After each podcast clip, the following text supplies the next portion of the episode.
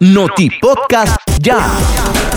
Este lunes fueron encontrados ahogados los amigos Omar Alberto Jarquín de 22 años y Leopoldo Gutiérrez Granado de 24, quienes anoche fueron arrastrados con la camioneta en que viajaban por las corrientes del Río Viejo a su paso por el barrio Mauricio Altamirano de la ciudad de Jinotega. Según las investigaciones, Omar Jarquín a bordo de su camioneta Toyota Land Cruiser placas JI 2284 trató de cruzar el Río Viejo y en la acción fueron arrastrados por las corrientes que estaban crecidas por las lluvias.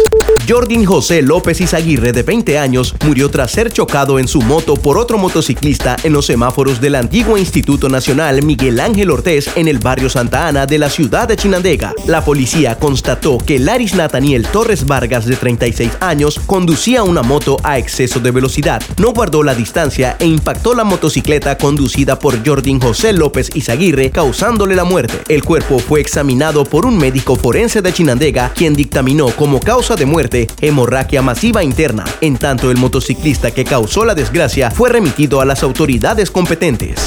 El sujeto Salomón Sánchez Guido, de 32 años de edad, fue capturado por haber asesinado a machetazos a Fabián Maradiaga Betanco en la comunidad Micaela, ubicada a 70 kilómetros al noreste del casco urbano de Ciuna, región autónoma Costa Caribe Norte. Testigos indicaron que Salomón Sánchez Guido, de 32 años de edad, discutió motivado por rencillas con Fabián Maradiaga Betanco, provocándole las lesiones que le ocasionaron la muerte y el delincuente se dio a la fuga. Tras conocer del crimen, oficiales de búsqueda ubicaron y capturaron en la comunidad Micaela al sujeto Salomón Sánchez Guido para remitirlo a las autoridades competentes. La tarde del domingo 4 de octubre, el sujeto Silvio Antonio Páramo Quintero, de 54 años, ultimó a cuchilladas a Denis Gómez Inestrosa, de 20 años, en la zona 3 de San Sebastián de Yalí, Jinotega. Testigos oculares dijeron que Silvio Antonio Páramo discutió motivado por rencillas con Denis Gómez, ambos en estado de ebriedad, provocándole lesiones de cuchillo, matándolo y posteriormente se dio a la fuga. La policía continúa la búsqueda del delincuente Silvio Antonio Páramo Quintero, quien registra antecedentes por agresión contra las personas para remitirlo a las autoridades competentes.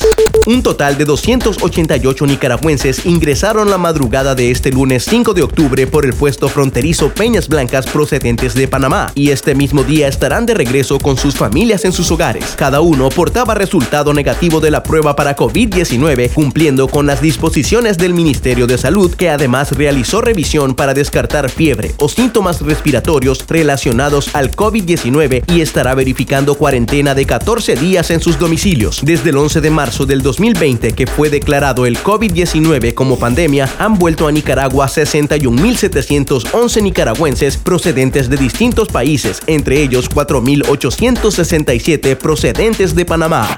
Notipodcast ya. ya.